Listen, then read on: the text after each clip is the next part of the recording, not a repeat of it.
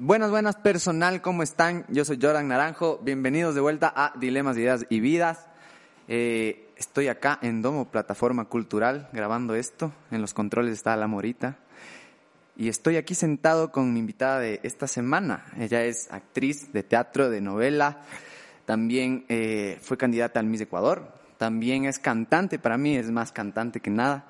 Eh, estoy acá sentado con Mare Ceballos. Hola Mare, ¿cómo estás? Jordancito, qué belleza.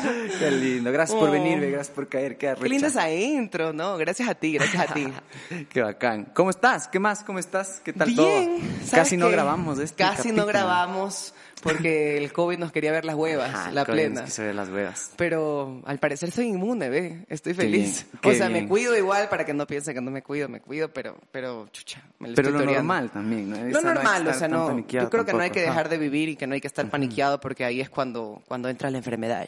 Ajá. Sino que yo he estado tranquila, obviamente, ve, tomando mis precauciones, pero hasta el momento bien, bien. Y esto, eso me tiene feliz, la verdad. Ayer estaba yo así con ganas de. Es que ya bebamos. ¿no miedo, me tienes- ve. Claro, la ya- celebración. Ajá, de ley, de ley, de ley te sentiste. Oye, pero es que tú estás yendo y viniendo, ¿no es cierto? Estás como viajando, estás viaj- viajando a Guayaquil o a la costa, donde estás grabando y estás viniendo acá a hacer la obra, ¿no? Estaba grabando una peli en Manta y estaba de Manta a Quito, de Manta a Quito.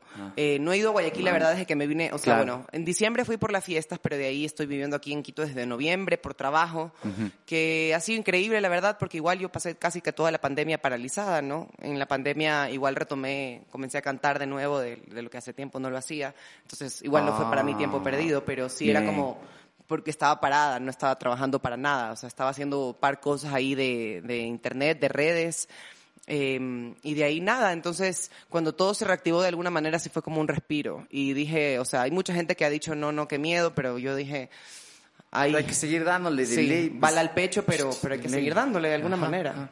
Qué loco. Y es, es tu primera peli. Es mi primera peli. Sí. qué o sea, es un papel chiquitito. No, no es que soy la protagonista ni nada, pero eso vale. O sea, la verdad es que a mí me dijeron, eres una, una criminal, eh, una man que es una dulce sueños.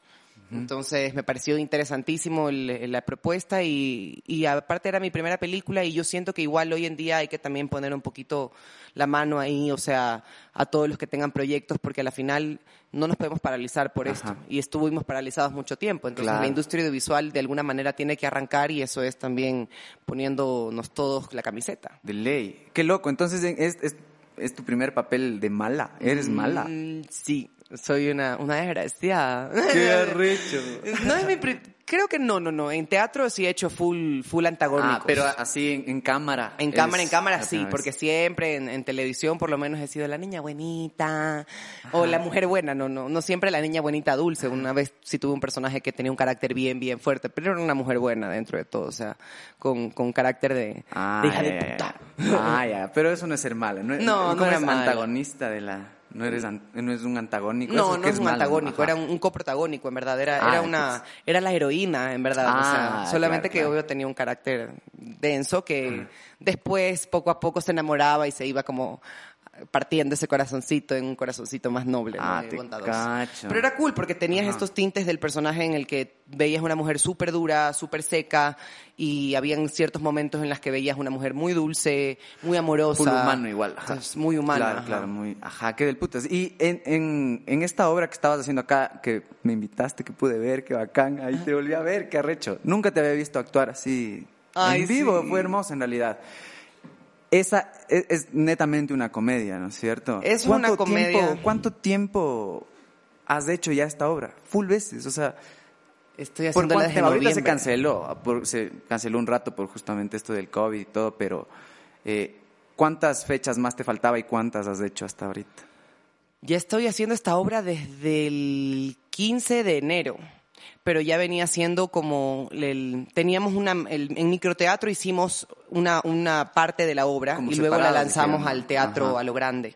Entonces, desde noviembre prácticamente la tengo haciendo. Fue fue nos fue muy bien noviembre, diciembre, entonces decidimos, bueno, lancémosla en la versión extendida al, al teatro del CCI y lo hicimos. Bacán. Y nos ha ido increíble. Estamos, claro, dos semanas ya sin la obra, pero por ende vamos a alargarla dos semanas más. Entonces me quedo aquí en Quito hasta un Qué buen loco. tiempo. Oye, y, y a mí me da full curiosidad. de esto de que tienes que repetir la misma obra, mismos diálogos tal vez, eh, pero misma situación, mismos argumentos durante full noches. ¿Cómo haces para no perder la energía? O sea, como que siga manteniéndose la energía arriba, porque cuando ya repites mucho un proceso, en un punto ya no tienes la misma energía con la que empezaste. ¿Cómo haces para renovar? Tú tienes algunas técnicas para renovar tu personaje cada noche que haces como justamente esto, hablando específicamente de los crucetas, justo que es tu obra, ¿no es cierto? Entonces, hablando específicamente de eso, ¿cuáles son estas cosillas que utilizas para, para renovarte? Yo lo que hago es que bueno, primero que como tenía un background musical, era como siempre tuve este training de es como que si cantas tu misma canción durante 15 años, o sea, tienes, has hecho ya un disco y durante 15 años te la siguen pidiendo y hay artistas que tienen cantando la misma canción un montón de tiempo, pero siempre la hacen nueva y siempre la, disfrutan de otra manera. Entonces, yo eso lo, lo muté al teatro o a, la, o a la actuación en general. Bueno, el teatro más que nada, porque en el teatro es donde tienes siempre los mismos diálogos, la misma situación, la misma obra, ¿no? Que la haces una y otra vez. En tele siempre cambia, en las pelis también, obviamente. Entonces, lo que yo hago es que me permito explorar el personaje desde otros puntos. Entonces, por ejemplo, comencé la semana, vengo de los ensayos, tengo el, el, el, personaje ya armado en ensayo y lo hago la primera semana del estreno tal cual y voy mutando semana a semana. Como la siguiente semana digo, bueno, hoy día voy a probar con esto, tal vez, la, tal vez voy a ir por este lado con el personaje, tal vez le, le voy a poner otra intención. Por ejemplo, la, la, primera semana su intención era de que estaba muy, muy triste porque le habían terminado, entonces mm. todo lo que ella hacía venía desde la tristeza, pero ahora viene desde la ira, pero ahora viene desde otro punto Ah, entonces, o tal vez hoy día no le importa realmente, o sea, era como que ah, era uno más y ya. Entonces, intento cambiarle primero la intención al personaje de, de dónde viene antes de entrar a escena y después intento jugar mucho más con los diálogos, o sea, voy tanteando al público. Generalmente yo sí soy medio bestia a veces para, para decir cosas, entonces digo, bueno, ahí le voy a lanzar ciertas cosas que me van naciendo en ese momento, que me golpean y lo lanzo y si al público le gusta, si veo que funciona, sobre todo en la comedia te das cuenta si funciona porque se ríen, ¿no? Obvio, ajá. Entonces, si veo que va funcionando, lo voy implementando y lo voy fijando. Entonces, ya las últimas, las últimas semanas, por ejemplo, ya la obra es otra cosa porque ya tienes un montón de cosas implementadas y la energía es distinta. Y en cuanto a, la energía, yo sabes que intento igual antes de función hacer ejercicio un poco, o muevo el cuerpo, o bailo, o, o estoy cantando, me estiro y todo, pero siempre entro a función prendidita. Qué bacán. prendidita, prendidita. Qué bacán eh, cómo te refrescas en cada una, como que le cambias, básicamente creas otro personaje, así como en cada noche dices, a ver, este va a ser así como las distintas caras de una persona, porque al final nosotros en nuestro diario vivir somos así, o sea, un día estás con tus panas y eres de esta manera, tal vez al día siguiente en un trabajo te portas más serio, tal vez al día, o sea, es así, tenemos distintos colores, entonces intento como que abrir el abanico de colores del personaje para, para que nunca se quede estático y para que no resulte aburrido para mí también, o sea, que, que no sea mecánico, porque siento que cuando ya se vuelve mecánico, pierdes energía. Pierdes energía y pierdes organicidad. Entonces, es como intento que, que, todo sea igual cada día una respuesta orgánica de, de mi personaje al, a mi compañero. Qué bacán. Oye, y sabes que yo caché así. No voy mucho al teatro, me encanta cuando voy, me encanta, soy malazo, de gana no voy en realidad, porque disfruto full, nunca ha habido una obra que diga, qué fea, todas disfruto, debería consumir mucho más de eso, debo hacerlo. Y algo que yo noté bacanzote de tu papel es que hay algo full loco en la versatilidad. Tus compañeros se dedican mm, casi siempre a la comedia, si no es netamente a la comedia. Tú del elenco eres la única como que ha hecho mucho más drama en general. Sí. Me atrevo a decir que tú rebotas con más naturalidad en el drama. Te resulta mucho más fácil porque cuando en es una comedia totalmente, pero en las partes como tristes o en las partes donde se te mostraba decepcionada o enojada, cambiaba el color totalmente. O sea, es como hasta el mood del lugar. Era como, wow, esta man en realidad se está poniendo triste. Cuando un comediante lo hace, seguía haciendo cague de risa. Claro. Que todo bien, es una comedia, justamente pueden hacerlo. Pero cuando tú lo hacías, daba otro color. Y, a mí me llama la atención porque en la música yo consumo música así, que tiene altos, bajos, colores distintos. Mi banda es de fusión, entonces justo me encanta ver como todos estos panoramas y estos colores dentro de una misma pieza, digámoslo así. Y tú tienes como esta versatilidad, full loca. ¿Crees que esta versatilidad sale justo de haber hecho telenovela y...? Yo creo que eh, eso viene desde el entender que... O sea, eh, como cantante también, como músico, entendía que habían canciones que en algún momento podían ser las canciones más alegres del mundo, como en algún momento podían ser las más tristes. O sea, te podían pegar en el corazón de una... Podías llorar con una canción que no, no, necesariamente tiene acordes menores. O sea, es como, está, está, no está hecha para eso. Entonces, eh, claro, yo siempre tiré mucho más al drama porque me daba miedo hacer comedia, en verdad. O sea, es como no me, no me veía a mí como siendo tan chistosa, sino que me veía a mí siendo humana, o sea, como mucho más natural, digamos, en el sentido de que teniendo emociones del día a día de un ser humano, que para mí eso es el, drama, la larga, porque dentro del drama tienes la vida cotidiana de un ser humano. En la comedia es la vida cotidiana de un ser humano, pero llevada a eh, otra, otro nivel, hacia otra energía, hacia un poco más explosiva, más caricaturesca, dependiendo también de cómo el director lo, lo ponga en escena, ¿no? Pero a mí me encantan estos matices. O sea, cierto, siento que eh, en todo momento, en la vida en general, en la vida siempre tienes que tener como, siempre tienes tus altos y bajos, ¿no? Estás tan abajo a veces que cuando subes te sientes increíble. En una montaña rusa es así, estás en las partes bajas y estás descansando y luego subes y ¡blu! te dan una adrenalina terrible. En la música es así, tienes una canción que está reventando en algún momento y no puedes más de la emoción. Entonces, siento yo, personalmente a mí me gusta darle eso a la comedia porque siento que cuando, cuando traes al público hacia abajo y piensas que te estás quebrando y después lo, le vuelves a disparar con un, con un punchline o con, o con tal vez levantarte y decir, no, ya esto ya se acabó. Es increíble porque el público está como en, ese vaivén contigo y a la larga nunca están aburridos porque están todo el tiempo pendientes de, ¿y ahora qué va a pasar? Y yo aprendí a hacer comedia con, con compañeros cómicos, la verdad ellos fueron mis, mis profesores, y descubrí mm. eso en mí, o sea, como ellos siempre me decían, Mare, pero si tú eres una bestia, o sea, cuando se, cuando se, conversa contigo, sales con unas tonteras y con unas, eres, hablas huevadas. Entonces, entonces yo decía, bueno, tal vez, y claro, dentro de eso me tengo que encontrar en la comedia, como el perder el miedo a hacer el ridículo. Claro. Entonces, claro, ahí me formé tal, cogí talleres donde justamente era eso, hacer el ridículo, perder el miedo a eso. Y, y me encantó porque me permitió explorar igual en el drama otra parte de mí como vivir emociones mucho más intensas. Y es bacán porque te da esa, esas dos caras. Qué bacán. a, la hora cuando, a la hora de hacer drama, como tú dices, em, igual le puedes dar ciertos toques energéticos al, a la tristeza, al dolor, a la ira, a todo, que, que, es increíble. Te permite explorar el sentimiento como mucho más a fondo. Claro, son matices, ¿no? Qué bacán. Esa palabra me gustó. Justo son matices dentro de lo mismo, ¿no? Y hay una cosa como que me... Es loco porque tú cuando cuando hacías las partes dramáticas eras otra persona y cuando te vas a, la comedia como que eres full más tú, tú eres chistosa, tú eres un cague de risa. Entonces como que ahí veía y decía, claro, es la mare, o sea, como que tomas de referencia cómo eres tú también. Claro, Yo, parto de ahí.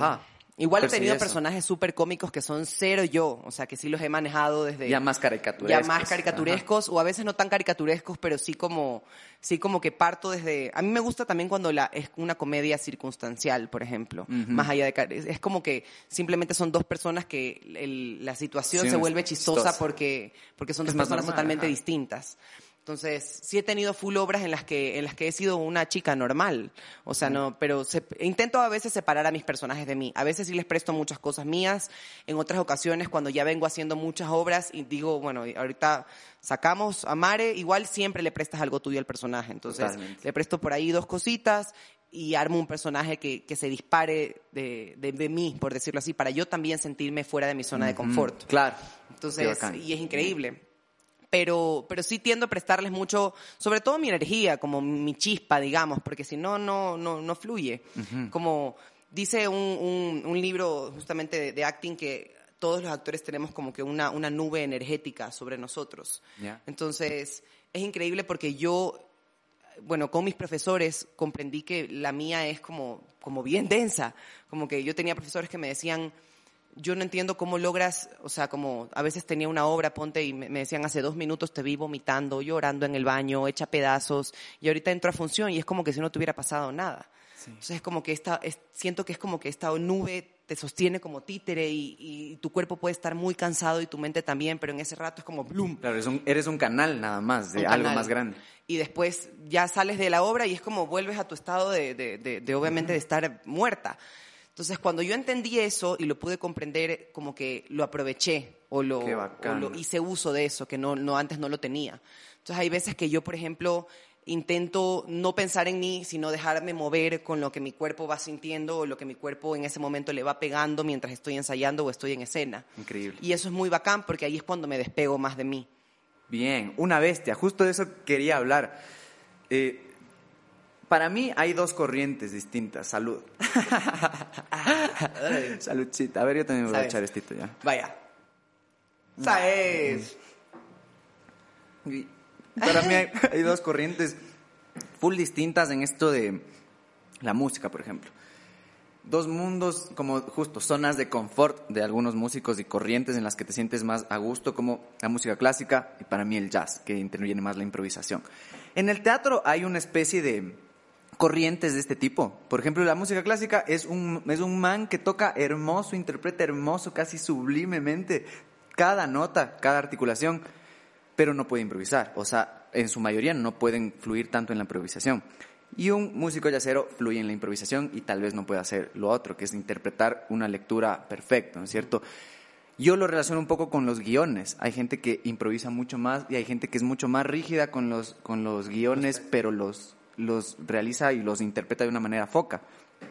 ¿Tú qué sientes que eres? ¿Improvisas o eres más rígida? ¿En qué mundo tú crees que estás? Obviamente de ley utilizas de ambos, ¿no? Pero ¿en cuál crees que tú te catalogas mejor? Así como fluir. Alguna vez escuché a un maestro que me dijo que si es que estás todo el tiempo intentando cambiar el guion, no estás siendo como, por decirlo así, o sea, ya no me acuerdo exactamente lo que me dijo, pero era como no estás siendo 100% correcta, o sea, como que te estás, no te estás permitiendo encontrar el personaje dentro de, lo que, de lo que el guionista o lo que el escritor pensó para el personaje. Entonces, yo personalmente sí he tenido un poco de las dos justamente por ser cantante, cuando recién comencé a, a actuar profesionalmente, me aprendía, o sea, tenía esta facilidad de aprenderme los textos y de aprendérmelos tal cual, tal, tal cual, así. Y yo intentaba siempre, habían textos que, por ejemplo, no me cuadraban, pero es ahí donde, donde está tu, tu reto para mí. O sea, hay, hay, actores que dicen, bueno, este texto mm, como que no me cuadra con esa intención, entonces lo cambian. A mí me, yo me tomaba el tiempo de encontrar eh, mi intención y mi emoción dentro de ese texto, como encontrar el texto dentro de lo que yo sentía del personaje y no desviarlo. Pero creo que es un proceso. Yo por lo menos hago las dos. O sea, yo leo el texto, le voy encontrando intención, ensayo con el texto tal cual y luego voy improvisando, por decirlo así, dándole, depende de lo, de, lo- de lo que el director también me diga, porque hay directores que no les gusta que improvises Igual y más está bien, rígidos. más Ajá. rígidos. Y hay directores que te dicen tienes libertad para hacer lo que tú quieras. Entonces, para mí mi proceso siempre es apegarme al texto, apegarme al guion y poco a poco, si es que me dan la libertad, voy encontrando cosas que yo siento en ese momento, claro, darle más humanidad. Ajá. Entonces, eh, sí hay también eh, actores que, por ejemplo, hay textos que son de los textos clásicos, que también están como, hay palabras súper rebuscadas y, y- y frases súper poéticas que Tienen no que puedes, estar. que tienes que estar Ajá. tal cual. Entonces, eso es un ejercicio, cuando haces una obra así, es un ejercicio tremendo, justamente para darte cuenta que, que tienes que igual saber ser actor o saber hacer las cosas más humanamente posibles dentro de las dos panoramas. Entonces, es como, yo sé que se disfruta más al momento de improvisar. Hay gente que no lo hace porque tiene miedo. A mí ya, gracias a Dios, se me fue ese miedo. Qué loco. Entonces he estado como ya mucho tiempo como intentando, conozco tanto a mis personajes que a veces siento que los conozco demasiado. Entonces ya es como comienzo a, a, tripear cosas o hablar desde ellos y es como no sé dónde está saliendo, pero sale. Qué loco, focazo. Yo, hablando de enfrascarte, eh, en justo a veces, yo creo que como comediante es mucho más, estás mucho más propenso a enfrascarte en un personaje que con el drama. Con el drama como que tienes una paleta gigante dentro del drama. Pero en la comedia, justo basándome en comediantes grandes como, no sé, Jim Carrey, que amo, o Adam Sandler, es como, les ves a los manes, pero siguen siendo los manes en las mismas películas. Es como que cambian muy poco en realidad. Y los comediantes creo que tienen más, son más propensos a esto, a enfrascarse. Eh, ¿Tú crees que eh, has llegado a enfrascarte en algún personaje mucho tiempo? Como que la gente te ha empezado a reconocer por un solo personaje como por mucho tiempo y medio incómodo. Eso sí ha pasado de parte de la gente. Pero yo me, yo creo que mi, mi camello siempre ha sido no. O sea, yo tengo que de alguna manera demostrar que soy versátil, que puedo hacer un montón de cosas, que no solamente hago esto de distintas maneras. Porque sí pasa, muchos actores que tú dices, bueno, es el mismo, es, la, es el mismo personaje, pero, pero en, otras, en otra condición, en otra situación. O sea, es como, no cambia, no muta. Yo no, como ves novela tras novela y ves al mismo man en traje. Y ya. Sí, en diferentes situaciones. Ajá. En cambio, eh, a mí, bueno, mi primer personaje de, de novela fue un personaje que que llegó a mucha gente y hasta el día de hoy si me dicen Mayillo, Mayillo, Mayillo, pero la gente es, es increíble, o sea, eso a mí me da bastante satisfacción personal porque me dicen Mayillo como un recuerdo, como, ah, me acuerdo, pero ya no me dicen Mayillo de yo solo veo a Mayillo. Claro. Entonces, incluso voy por la calle y me dicen Venus, me dicen Diana, me dicen esto, me dicen lo otro, o sea, o te vi en esta obra. Entonces, creo que lo logré, como no enfrascarme en eso porque... Perfecto por mi lado, lo que sí me ha pasado es que me he quedado enganchada en el personaje. es decir, a eso quería llegar. que yo salgo de grabar y llego a mi casa y hay veces que me estoy moviendo, o estoy hablando, o estoy sintiendo lo que sentiría ese personaje. Entonces es súper, súper denso. Y claro, salirme de, del personaje y volver a Mare cuesta tiempo, cuesta yo creo que la, actuación siempre va de la mano mucho con el trabajo interior, o sea, como, como de alguna manera nutrir tu espíritu, tu alma o, el trabajo personal, o sea, conocerte lo suficiente, tanto tu sombra como tu luz. Yo siento que los actores que, que niegan a su sombra de alguna manera o pretenden como simplemente utilizarla para personajes van a terminar bien jodidos. Qué loco. Bien, bien jodidos. oye, y, y háblame un poco de este personaje en el que te quedaste un poco atrapada, que me contaste justo después de la obra, hablamos de un chancecín y me contaste que Diana, Diana. Eh, es, esta chapita de, la novela de Sharon, que entra a investigar justo del femicidio de Sharon y toda la nota, ¿no? Tú me contaste que hubo un punto en el que ya no estabas en el set, ya no estabas grabando y seguías siendo Diana. A tus amigos te decían, oye, ¿qué te pasa? Y tú seguías y decías, perdón, es que estoy aún metida en, en eso, así como es loco porque ya se va de tu control. ¿Cómo haces para, cuál es tu sistema para entrar tanto a un personaje y cuál es tu sistema para salir de ese personaje? Porque la entrada es una cosa y la salida es otra, como me dices. ¿Cómo lo haces? Mira, para mí el proceso de entrada a un personaje es creo que sí te conté un poquito, era como, yo me siento a conocer el personaje. Hay actores y cada quien tiene su método. Yo obviamente me salí del método, digamos, académico porque tú vas encontrando tu método poco a poco mientras vas trabajando. Entonces, primero sí hago un, tema de, tengo un, un, archivo donde tengo una lista de como 50 preguntas donde las respondo desde lo que yo voy viendo del personaje, pero yo armo un personaje como si, como si eh, pariera, o sea, como si estoy armando un bebé, como en qué fecha nació, qué signo es, eh, cómo fue su infancia, eh, cómo fueron sus padres, qué, qué hacían sus padres, en qué trabajaban, qué hacía ella de chica, cómo la trataron en el colegio. O sea, eso lo voy escribiendo poco a poco, o sea, como voy creando todos los argumentos, porque siempre te dan una base del personaje. Entonces, a partir de esa base, yo voy creando algo, pero intento no cuestionar o juzgar al personaje, porque mucha gente es como que si te dan una base de es una man que es dura, poco sentimental, entonces de una creas a una man que, o sea, como la puedes estereotipar. Entonces, no, yo voy, eh, por suerte estudié un poquito de psicología justamente para eso, para entender por qué, si es, si es tan dura, si, es, si no muestra tanto sus sentimientos, qué hizo que ella llegue a ese punto, que se quiera proteger de tal manera. Para, para ocultar quién realmente es. Muchas veces la gente más dura es la gente más vulnerable. Entonces voy encontrando como, sí me saco la madre, o sea, me acribillo la cabeza como unas, unas dos semanas de, de estar en esas, de esas, de esas, de descubrir, de pensar armo un playlist, me pongo a pensar en qué escucha el personaje y me, o sea, ah, estoy como dos semanas entendiendo y conociendo al personaje de tal manera hasta que me haga como carne con el personaje. Entonces, armo el playlist, paso escuchando solo esas canciones, eh, voy entendiéndola a ella como desde, desde, incluso cuando estoy con la gente, a veces juego un poco. Es como que si estoy en ese momento en creación de personaje, tengo un approach distinto porque tengo el approach desde el personaje sin que ellos lo sepan, ¿no? Obviamente. Entonces, como que estoy jugando con, con cómo eso, con cómo se relacionaría con la gente, etcétera, etcétera. Y al final, eh, esto, esto es algo como que hay gente que no lo tiene que tomar muy académico, ¿no? Pero sí me pego una borrachera desde el personaje.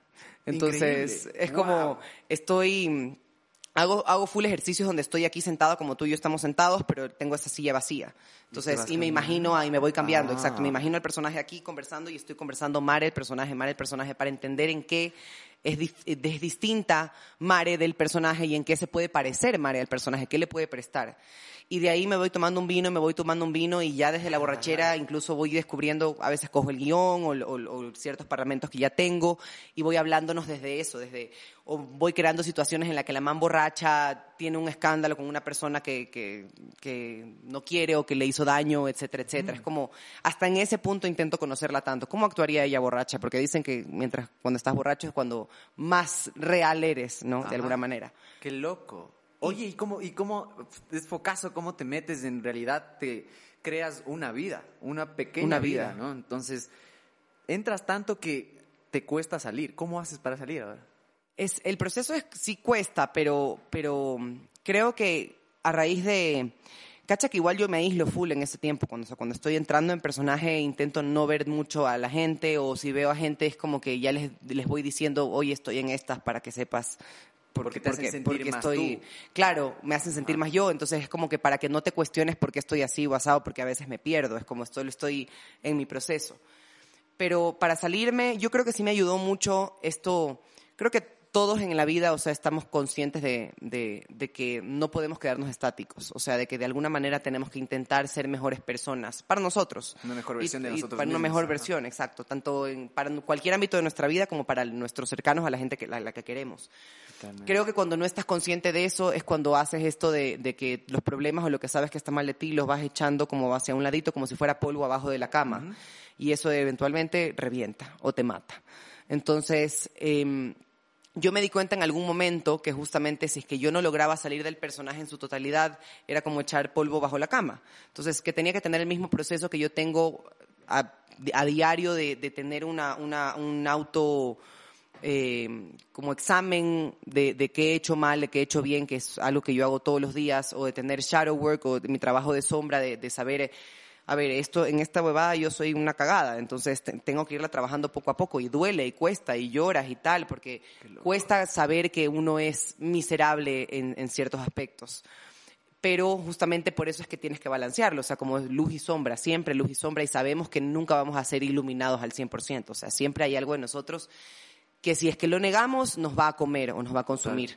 Entonces, para mí el salir del personaje es igual así es como desprenderme de esta persona, darle las gracias, o sea, es un proceso que yo tengo. Nunca guardo guiones, nunca guardo nada, los quemo como en representación de, un agradecer y decir, aprendí de ti y, me pongo a escribir, hago una lista, también es un proceso de unas semanas, donde hago listas de qué aprendí del personaje. Qué me gustaría adaptar a mi vida de, lo que aprendí del personaje, o sea, de, de, su fortaleza, de su determinación, de su voluntad, y qué creo que no quiero más en mi vida del personaje y luego lo quemo en conjunto con los guiones. Entonces, son un, poco de rituales y después estoy como 100% centrada a volver a mí. Entonces en mi casa es como hago cosas que me gustan, que me comienzo a cantar. Por ejemplo, cantar siempre me, trae como es un cable a tierra a mí. La música siempre ha sido un cable a, tierra. Entonces me pongo a cantar, pongo, me pongo a escuchar cosas que ya quiero en ese momento escuchar o a descubrir nuevos artistas o llamo a mi mamá. Mi mamá también es un cable a tierra porque es mi mamá, es la persona que más me conoce en esta vida. Entonces me voy a pasar un fin de semana o una semana con mi mamá. Entonces siempre volver a mi familia o volver a la música o volver a esto es como mi cable a tierra y me permite salir, salir, salir poquito a poquito. Ah, qué foco, porque tú crees que te percibes a ti misma como un personaje porque me hablas casi como, hablas en tercera persona de ti, bastante, como a Mare le gusta esto, a Mare le gusta el otro, a Mare se siente como que, y es como que hablas como un personaje. A, ratos te has puesto a pensar en eso, como que representas, todos somos personajes, o sea, Shakespeare decía, el mundo es un escenario y todos somos actores, ¿cierto? Y es porque sí, todos representamos un personaje, esto es porque esto es de mi personaje, ¿cachas? es inconsciente. Los lentes para alguien, lo que sea, ¿cachas? La chompa de cuero, vestirse de negro siempre tú te percibes a ti así, justamente como un personaje para poder salir también. Creo que logré hacerlo. Antes no, no, no lo entendía, entonces en algún momento perdí a quien yo soy, como por, por estar eh, tanto tiempo trabajando. Y la pandemia me sirvió full para eso, para volver a mi centro, para reencontrarme, para, para entenderme. Y a la larga sí, o sea, te vas dando cuenta que como artista eres un personaje también. ¿Y qué es lo que, lo que es increíble en los artistas? Es cuando ves a hay artistas que, que crean un personaje y es bien denso porque después, eh, bueno, se puede crear un personaje y tal para protegerte, pero después conoces al artista en su, en, su realidad y hay mucha gente a la que se decepciona o dice, este es el que realmente ha sido, etcétera, etcétera.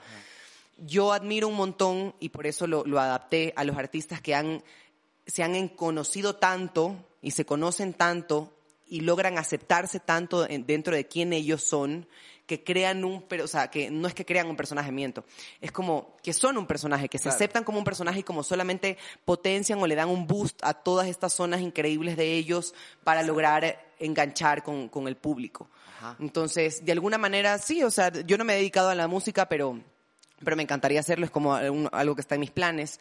Entonces, es como dentro de, de, de, mí, igual, ¿quién soy yo? Mare Ceballos. Yo comencé alguna vez a entenderlo, como ¿quién soy? O sea, y, y que claro, o sea, me metí en ese trip un buen tiempo de, decir como, al mismo tiempo yo tenía esta, esta parte que también te baja, que todos tenemos inseguridades, entonces había una parte que decía, pero tú eres una man X que encuentras ahí caminando en un centro comercial, entonces no eres ningún artista. Diálogo entonces, interno. Claro, y con el feedback de la gente, de lo que, porque igual ser artista te da una exposición pública que a veces es densa, eh, con el feedback de la gente comencé a conocer o, a reconocer cosas que yo no reconocía de mí. Era como, chuta, están diciendo que yo soy así, pero yo no soy así. Pero a ver, o sea, y como, como comencé a adentrar en ese tipo de cosas hasta entender que sí, que de hecho tenía, tenía muchas cosas ahí que yo no veía porque no las quería ver, pero que el resto sí las veía. Entonces dije, voy a trabajar y a potenciar eso, porque a la larga eso es lo que yo soy. Si yo, como artista, yo creo que también tenemos un deber que algunos lo sienten y algunos no, pero es un deber con la sociedad, porque a la larga el arte es eso, el arte es, en general, la música, el teatro y todo, es como, es la catarsis del ser humano. Y te permite de alguna manera como aliviar cargas o, o hacer momentos más felices. O sea, alguien pone música cuando está triste, cuando está feliz, cuando quiere sentirse bien. Alguien va a ver una obra y quiere como, como salir como lleno de emociones. Entonces, a la larga es eso. Entonces yo dije, ¿qué puedo como artista darle a la sociedad, o sea, al mundo, a las peladitas, a las niñas que me, que me ven en, redes, que me ven trabajar y todo. Porque cuando yo era niña yo también tenía mis, mis role models, o sea, tenía gente como que, que aspiraba yo a ser como ellos. Y es una carga también un poco innecesaria a veces porque puedes sentir como que este deber de no, de no fregarla o de no joder nada en tu vida porque chuta que dirá la gente. Pero no, a la larga creo yo que el deber es, es decirle, hey, soy tan humano igual que tú. O sea, tengo momentos en los que estoy jodido, tengo momentos en los que estoy feliz, tengo momentos en los que no quiero ver a nadie y tengo momentos en los que soy yo en su máxima potencia. Y está bien, porque creo que ese es el problema más grande de todo el ser humano, que no se entiende como humano. Unos se quieren ver como el ser elevado y iluminado, que nunca va a ser real porque somos un cuerpo, somos materia, estamos en este cuerpo físico también. O sea, somos alma, cuerpo y mente. Entonces, a la final es como, es balancear las tres. Y también hay, hay hay gente que en cambio se entiende como muy humana y no se preocupa de su espíritu ni de su alma. Entonces, es como también caes en esto de, estar eh, como aferrado a la tierra cuando no eres solamente eso. Eres como, eres un, en, verdad eres un alma como que, se alberga en un cuerpo y el cuerpo le da, le da hogar en este mundo físico, pero no eres solamente este cuerpo. Esta, esta pendejada se va a morir en algún momento, se va a envejecer, se va a romper, o sea, de alguna manera. Entonces, es un balance que hay que nutrir y siento que como artistas sí tenemos un deber, o sea, de, tener una, más allá de la voz que tenemos como artistas en nuestro arte, en lo que hacemos, en lo que escribimos, en lo que creamos, sí tenemos que tener una voz hacia, hacia lo que creemos justo o hacia lo que creemos que está, que está bien, que, que, se debe luchar por eso. Justo de eso hablaba en el anterior podcast con Darío, que eh, tiene que existir una congruencia emocional con lo que también estás haciendo y lo que quieres proyectar en tu arte, ¿no? Total. Qué loco. Eh, háblame un poco, ya me estabas hablando, de hecho, un poco de, de yo le digo las máscaras. Yo en de, de, chamo estuve en, no estudié actuación, estuve en un tallercito de mi escuelita y me fue muy bien. De hecho, eso me ayudó un montón y recién como que, que tripié, verás. Y, Todos los músicos deberían coger un taller. más. Yo creo que eso me ayudó demasiado a potenciar algunas cosas que pienso y, y, recuerdo para ir a escenario, incluso para grabar muchas cosas en performance y muchas notas. Y una cosa que a mí me llamó la atención de chamo, yo era niño y me acuerdo que nos hicieron hacer máscaras y justo esta dinámica de las máscaras, de ponerte máscaras. Yo veía chamos, compañeros míos que eran tímidos, densotes, y se ponían y eran otros manes, porque ya no te reconoces y te atreves a hacer todo, te desinhibes, ¿no? Y de ahí entendí desde muy chamo dije como que las máscaras nos ayudan un montón a poder ser quienes somos. De hecho, con mi banda, al principio yo me ponía unas gafas que era para cubrirme un poco la cara y pensar que soy otro. Después de eso se fue haciendo interno, yo me fui imaginando esa máscara. Es que como gente de la sociedad nos ponemos varias máscaras para distintas situaciones. ¿Tú tienes algunas máscaras para enfrentar varias situaciones? Full. ¿Sabes que yo creo que para mí, en mi caso, bueno, ya no tengo tantas. Creo que las, las he ido rompiendo con el tiempo. O sea, ya ahora que ya tengo 27, es como ya siento que me quedan un unas pocas. Pero porque me, me esforcé por hacerlo. Porque tal vez a veces la gente tenía un concepto erróneo de mí y me frustraba un poco. En mi caso, en la música, tanto como en el teatro, no, no había una máscara. Cacha que para la música, en cambio, yo sentía que era el único lugar donde yo podía ser yo y donde no me iban a juzgar por ser yo.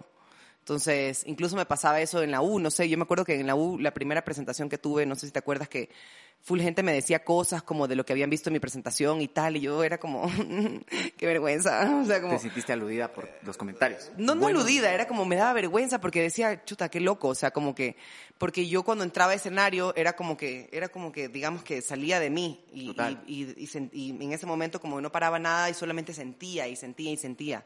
Entonces era totalmente yo. En cambio, cuando estaba afuera, ahí sí entraban las máscaras, como que tengo que estar así, mejor no voy a hablar con nadie, mejor soy más calladita. A mí me costó full, tú me conociste súper tímida al comienzo y después como desinhibiéndome un poco más. Entonces, igual es en el teatro, en el teatro es donde yo me siento más capaz de, de, sentir todo a plenitud, mientras que en la vida hay veces que tú obviamente te frenas porque dices, chuta, van a pensar que estoy loquita, ¿no? Claro. Entonces, ¿o qué van a pensar? En mi caso, mi máscara más grande es esta de, de hola, soy una hija puta. O sea, como siempre a todo el mundo es como, o todo el mundo cree incluso eso, como me ven y, tienen un chance de respeto, tienen chance de miedo, y yo sí me pongo esa máscara también inconscientemente. Intento ahora lucharla más, aunque de alguna manera en el medio audiovisual y en el medio sí sirve a veces ser es un escudo. Para un ti escudo, ha un escudo en realidad y eso logré captar. full, porque en algún momento sí me hicieron muchísimo daño. Entonces dije, si me muestro tal cual soy, me van a cagar. Porque en verdad yo soy tú que me conoces, o sea, soy una man súper sensible, súper emocional, súper dulce, en verdad. Nadie cree eso y creen que es una mentira, pero en mi familia yo soy la más melosa, todos son súper parcos y no abrazan. Yo, en cambio, soy de abrazar, de besitos, de ay, te quiero mucho. Soy de las que a mis amigos los amo con locura y cuando les pasa algo o, pasa algo es como, también me pongo a llorar mal y, y por más que no nos hayamos visto 10, 15 años, sé que algo te pasa y es como, ay, me, me vuelvo, hay una conexión hay una conexión, o sea, soy muy aferrada a mis conexiones, soy demasiado tocada, o sea, es como, me, pongo a llorar por huevadas que veo en la calle, o sea, a veces en el carro estoy llorando porque vi algo que me tocó, entonces... Pero claro, mi máscara ante el mundo es soy una puta, yo no lloro, yo no siento, véndeme algo y te mando a la mierda. O sea, es como, o sea, como soy una recha y conmigo no te metes. Que no es, que es 0% verdad, en verdad. O sea, a mí, a mí cuando me dicen personaje, claro, es un personaje. Porque generalmente a mí cuando, ponte, yo veo un, pito o alguien se me lanza así, es como yo me hago chiquita. Pero ahí es cuando tengo que sacar esta máscara de a ver qué. o sea, es como, pero no, no es. Increíble. Entonces, incluso tengo como, lo he venido trabajando, incluso lo he venido como adaptando a mí y haciéndola consciente esta máscara, porque me parece, tengo el feedback de algunos amigos como tú, el SAC y tal, de, de, en algún momento poder hacer un proyecto donde sea esta, esta man, que no sea esta man así tampoco que hoy soy una bichota, sino como que sea esta man que, que, tenga carácter, o sea, como, y, y, de eso se trate, como también decir a la mujer, puedes tener carácter y no eres una hija de puta por eso. Es como, como párate fuerte y, tú puedes hacer lo que te dé la gana de hacer. En verdad, no tienes que ser tampoco esta man así.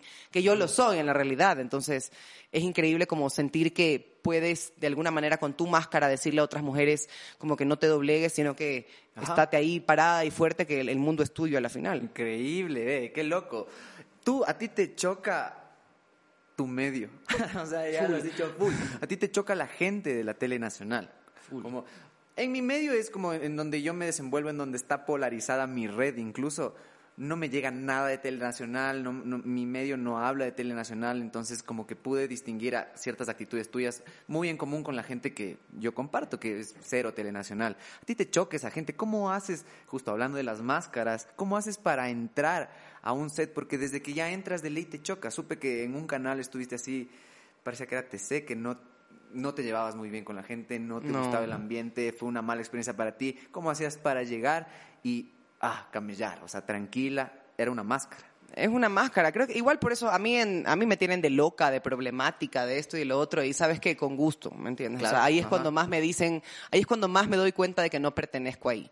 ¿Y es por qué? Porque la televisión es muy sucia.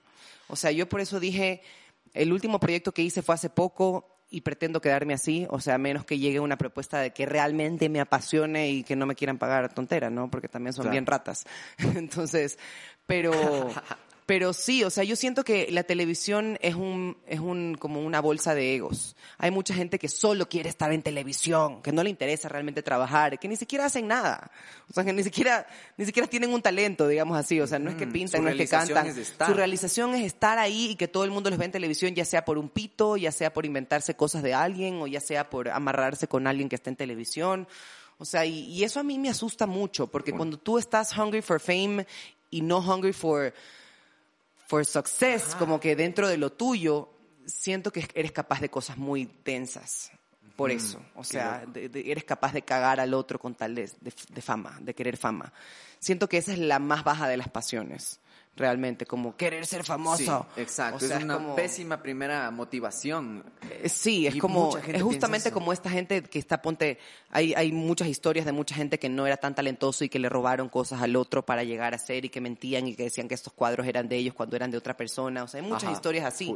Esas son las mismas historias de alguien que quiere ser famoso. Es como, no estás dispuesto a, a crecer dentro de lo que amas hacer, no estás dispuesto a ser la mejor versión de ti mismo, no estás dispuesto a, a vulnerabilizarte y crear, estás dispuesto a, a hacer lo que sea con tal de estar eh, pegado en la televisión, con tal de que vayan a, a- a cubrirte todo lo que haces, con tal de que la gente sepa todo de tu vida, es muy denso. Y yo sí, por más denso que suene, entendí que, que hay un tema de educación ahí, o sea, como que nuestro medio ponte igual, eh, el medio artístico fuera de la televisión, ya sea la música, o sea el teatro, o sea cu- cualquier otro medio artístico, es increíble porque es un compartir ideas, es un, es un cachar a otra persona y- Nutrirte y, de nutrirte otros. de ella. Acá no pretenden eso, acá es como que yo soy y yo soy y tú eres po- denso. poca cosa. Ajá. Entonces, creo que también viene por ahí el tema de la educación, o sea, o el tema de incluso no estar consciente de que hay algo más fuera de tu esfera, de tu círculo. O sea, yo siento que toda esta gente cree que ellos son un mundo y que ellos son lo máximo y que no entienden que incluso, o sea, a mí me pasó recién que un canal de televisión me decía es que no, nosotros vamos a proteger a, a este agresor, a un- una persona que es un agresor, que es un agresor y que no solo es un agresor, sino que es, es agresor físico, mental, que ha Oh, hecho shit. muchas cosas densas y es como se supo de una denuncia y al se- saberse de esa denuncia fue como la víctima es una loca problemática y a él lo vamos a proteger.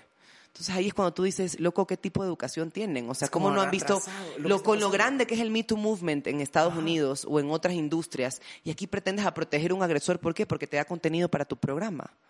Es como, o sea, estás, es como ya, qué denso, qué, qué densa la gente que está ahí adentro y sí te hace cuestionarte como que tú te quieres mezclar realmente con él, quieres ser parte de eso. Tú quisiste mezclarte con eso, sé que intentaste encajar. En un inicio tú hablas de eso, como que in- intentaste encajar. No cachaba que tú te hacías la queratina por full tiempo para hasta Intenté, tratar pero no lo logré. Intentar, pero pero estabas tratando de encajar con Ajá. un eh, con Un estereotipo. imaginario tuyo, Un estereotipo. un, estereotipo. ajá, Yo lo vi como un personaje también Exacto, al comienzo. por eso, lo vi como un personaje hasta que me di cuenta de que no se puede vivir un personaje toda la vida. Entonces ya llegó un momento en el que vi cosas tan densas, en el que me hicieron cosas tan densas, incluso en el que veía cosas como que a mí me duele, realmente me duele esta gente que, que es una sorry por ser tan densa ya, o tan fuerte, pero es una basura en su vida. O sea, de, de, de querer fregar a gente, de, de, de estar todo el tiempo viendo a quién puede joder. Pero en Instagram o en, o, en, o en la vida es como, ay, tan buena, y yo soy tan bondadosa y ayudo tanto a la gente. O sea, no cacho. O sea, es como, siento que a la final terminas metiéndote a ti mismo. Claro. Y, al, y como te mientes a ti mismo, nunca logras trabajar en esa sombra, sino que solamente, o sea, eventualmente decías, te vuelves una persona podrida y a la cara del resto eres increíble y maravilloso. Y eso es, eso es peligroso. Entonces yo dije, yo no puedo vivir toda la vida siendo alguien que no soy. Y a mí sí me costó full, porque habían cosas que yo veía que no me cuadraban, que yo decía, eso no está dentro de, o sea, ponte, acostarte con alguien por un papel o por un puesto, es como, o lamerle, el, no solo acostarte, sino estar ahí como perrito faldero y lamiéndole Claro, el culo claro. a alguien por, por un papel. Claro. Es como, no cacho, no me cuadra, porque dentro de, de- de cómo yo fui criada, dentro de lo que yo, he- de- dentro de lo que soy, o sea, tú te ganas algo por esfuerzo, te ganas algo por trabajo, te ganas algo por, por realmente soñarlo con todo tu corazón y, y desearlo y desearlo tanto que trabajas por ello, no porque te lo regalaron. O sea, a mí incluso ni siquiera me gustaba que mi mamá me dé regalos en Navidad, o sea, es como, no, Claro. no, no siento, o sea, como, no, no sé, no, no, no, no me cuadra, no está en mí. Y siento que la gente que está alrededor mío tampoco, tampoco tiene eso en mente. O sea, es como, o tampoco va a, a- a irse en contra de los derechos humanos solamente por tener un programa exitoso o por, por estar en televisión, ¿me entiendes? O sea, no- Ajá. son tantas huevadas que yo Pero ¿y solamente tú, no. Cuando, cuando tú cachas esto, que estabas queriendo cumplir un personaje para encajar, eh, también rompes ese personaje y cuando rompes ese personaje es cuando te empieza a llover, se te pone en contra, te pones en contra y se te pone en contra la farándula, los Uf. programas de farándula y la gente que consume esos programas de farándula. Ujú. Y te empiezan a tachar de marihuanera, de un millón de cosas que te juro que me dolió investigar. Porque veía y decía, wow, es tan falso lo que dicen, o sea, por cómo eres tú y por cómo te conocí yo y cómo te conozco y cómo te siento incluso, que es absurdo, o sea, es generar contenido a base de mentiras y prejuicios estúpidos. Entonces tú quiebras de este personaje y te empieza a caer mierda. ¿Cómo lidiaste la mierda? Eso fue complicado al comienzo, verás, porque yo Me me, di cuenta, sí. yo queriendo ser buena gente y queriendo agradar sobre todo este tema de la farándula y todo, yo siempre era como, no, sí, no quería hacer quedar mal a nadie, no quería que se malinterprete nada de lo que digo, y a la final me di cuenta de que todo se malinterpretaba igual. De la nada a mí era como que, y sale con este y sale con el otro, y, y casi que, y lamentablemente vivimos en el tercer mundo donde todavía la mujer es, es la puta y el hombre es el chévere. Entonces, a mí me comenzaron a decir puta porque sale con uno que sale con otro, y era como, loco, no estoy saliendo, son panas, son panas. Y, y me- sí me chocaba, y también yo, yo me sentía súper, súper de a verga, la verdad, como que diciendo como que, maldita sea, o sea, lean un libro, instruyanse un poco, no utilicen las redes para, para solamente hacer miércoles a alguien, sino puta, para meterse en Sí. internet, a ver si se, si se Pero cuando dices esas cosas, chocas a alguien que su realidad está ahí, que es- Claro, consume y vive. pero que se choque, está bien. Está o sea, bien, yo siento claro. que yo tengo ese, es- si incomodas a alguien, si lo incomodas, lo haces cuestionarse. Y si Exacto. lo haces cuestionarse, va a querer salir de esta realidad tan, tan turra, porque a la final sí, o sea, es como, siento que literal solo está, o sea, es como tú ves tantas cosas que pasan afuera, pero hay gente que en serio cree que Ecuador es lo único que hay en este país, en este planeta. Es como so- solamente Sí. existe Ecuador y la realidad de acá. Entonces, a mí me pasaba que full gente era, o sea, que de ley te lo estás, y era como, loco, eres colchón, eres sábana acaso. O sea, es como, tengo que tener relaciones sexuales con todos mis amigos. O sea, es como, es bien estúpido pensar que porque una mujer y un hombre son amigos ya tienen relaciones Ajá, sexuales. Qué buena. O sea, es como... Que eres colchón. Que eres colchón, marico. O sea, es como... Qué hermoso. a- Dormiste conmigo, te levantaste conmigo. O sea, es como... Me pasó en algún momento que, sal- que, que incluso yo salí abrazando y changando a un amigo y, uy, esto es de ley duermen. Y yo, yo he dormido al lado de muchos amigos y no por eso ha pasado bestia. nada. Guau, no Ni siquiera ser. un beso. O sea, es como... Pero la gente es... eh, tiene un este de, de cabeza, o sea, es un metro cuadrado realmente. Es que la farándula está estancada de una manera foca. Yo viendo, volví a ver programas de farándula por estudiarte y, y, y vi lo que yo veía cuando era chamito. Chamito, chamito, Claro. mismas cosas, O mismos sea, son trogos, ellos, yo no entiendo cómo se pueden poner a defender, o sea, es, se ponen a defender a la mujer cuando pasa algo, pero a la hora de la hora es como la, la satanizan a ella, como mírala y, y salió de una relación y de, ¿qué chucha te importa lo que pasa en la vida de la gente realmente? como O me atrevo a decir que está estancado porque no se ha renovado de ningún tipo de, de manera, así como veo, ahora me enteré que existen canales de YouTube de farándula que yo ni se me pasaba por la cabeza, así gente que hace podcast igual así de farándula Uy, no. enfocada con estos mismos dejes de la tele nacional que creó esto y que hicieron como que los programas de farándula, esta prensa rosa, súper famosos, con hay full de estas cosas que te hacen acercamientos al principio, todos tienen un mismo Sí. sistema, así como que empieza chan, chan, chan, y Yo no entiendo por qué creen que eso, o sea, en algún momento, mira, solo queda un programa de farándula en la televisión ahora. Todos murieron. Y ese eventualmente también va a morir. O sea, hay que ser realistas. Bueno, tam- también sí tienen un público que lo consume, pero es justamente la señora que sale a preguntar qué hizo la vecina en la madrugada, porque lo que le interesa es vivir de la vida del resto. Pero crees que Entonces- muera, o sea, crees que llegue a morir. Espero que la gente despierte y muera, o sea, espero que se den cuenta, yo creo que sí.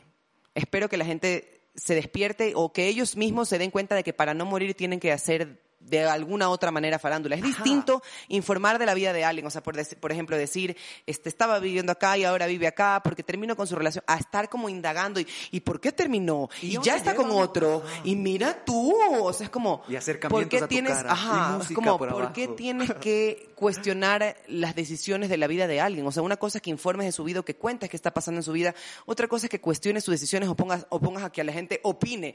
Yo no que soy un mono de circo, hijo de puta, que tienes que andar opinando de cómo me muevo, de cómo no me muevo. O sea, es claro, claro. Es que eso es lo que genera que te cuides de todo lo que tú expresas.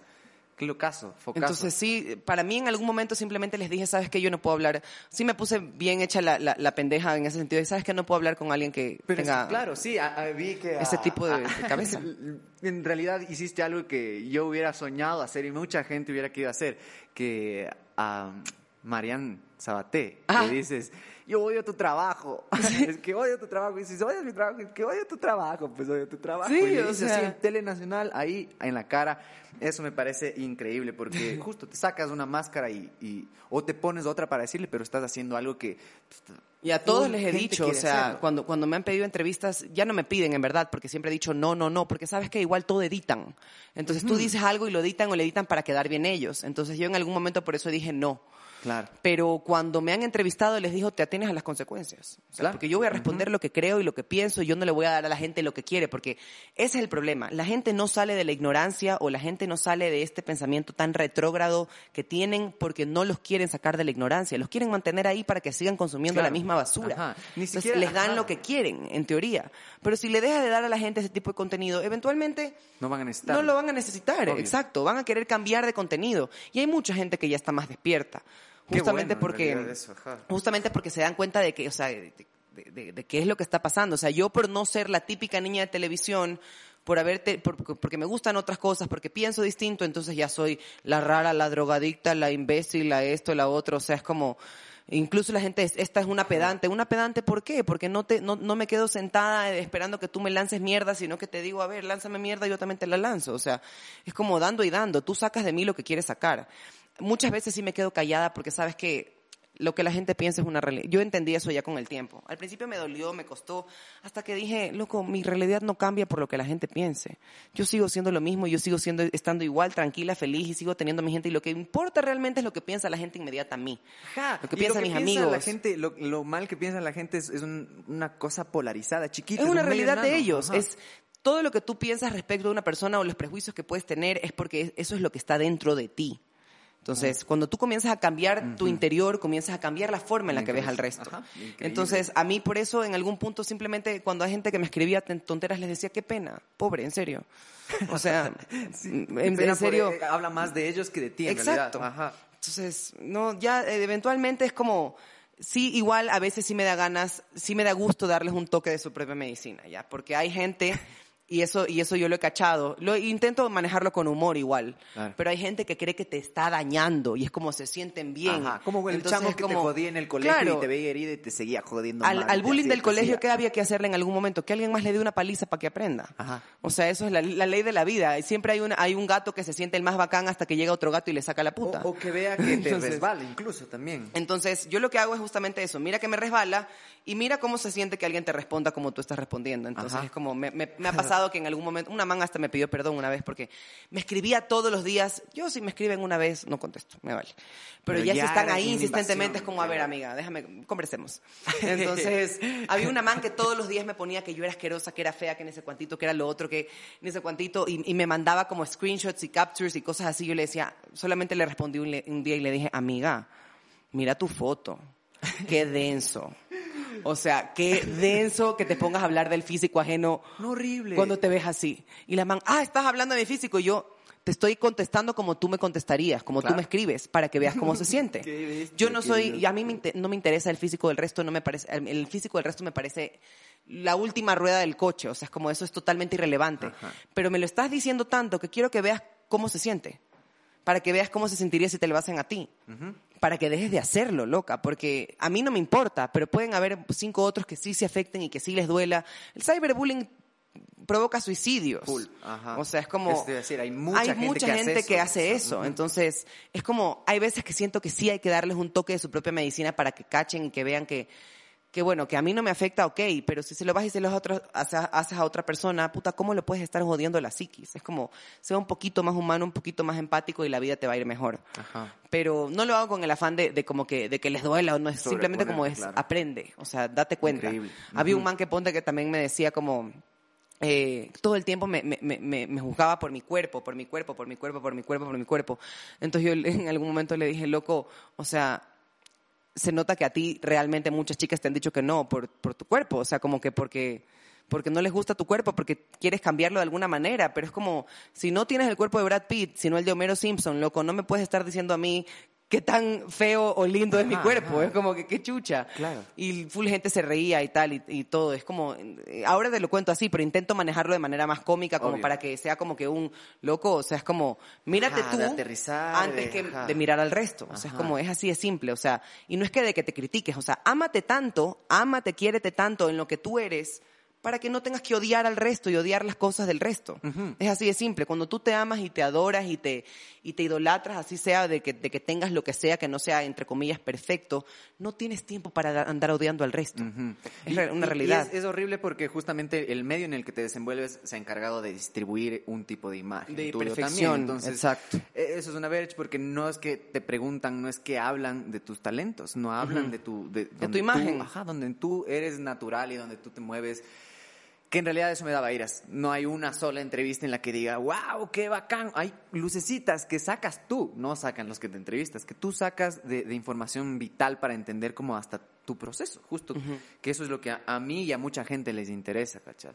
Eso es lo que y, intento ajá. siempre decirles, como no siempre, yo comencé en la televisión tan pelada que me han visto crecer realmente y es difícil crecer y equivocarte al ojo público. Entonces, yo por eso siempre digo, esto es lo que soy y me siento orgullosa de haberme equivocado de frente, de no haber querido como tapar mis errores o de no haber, porque quiero que sepan que se puede ser humano. Full. Se puede ser humano y, y esto es ser humano, no es ser como que, no es como que hacer como que la vida es perfecta y no, tienes altos y bajos y esto. Ajá, y, justo lo que y decíamos yo creo que siempre, ajá. Yo creo que cuando tú eres artista no, no tienes que intentar que tu mensaje llegue a tanta gente. Yo esto que te cuento lo hacía más antes, ahora simplemente me dedico al 100% a la gente que me escribe cosas bonitas, porque si se dedicaron tanto tiempo a mí, yo me dedico a ellos. Al Hermoso. resto no les escribo, no les contesto. Si puedo contestarlo con humor, lo hago. Si no, no lo hago. Esto lo hacía antes, cuando sentía que tenía un deber más grande, hasta que me di cuenta de que yo tampoco puedo luchar contra todo el mundo. Entonces, obviamente mi discurso y mi manera de tener un approach hacia la gente, sea turro o positivo, ha cambiado un montón.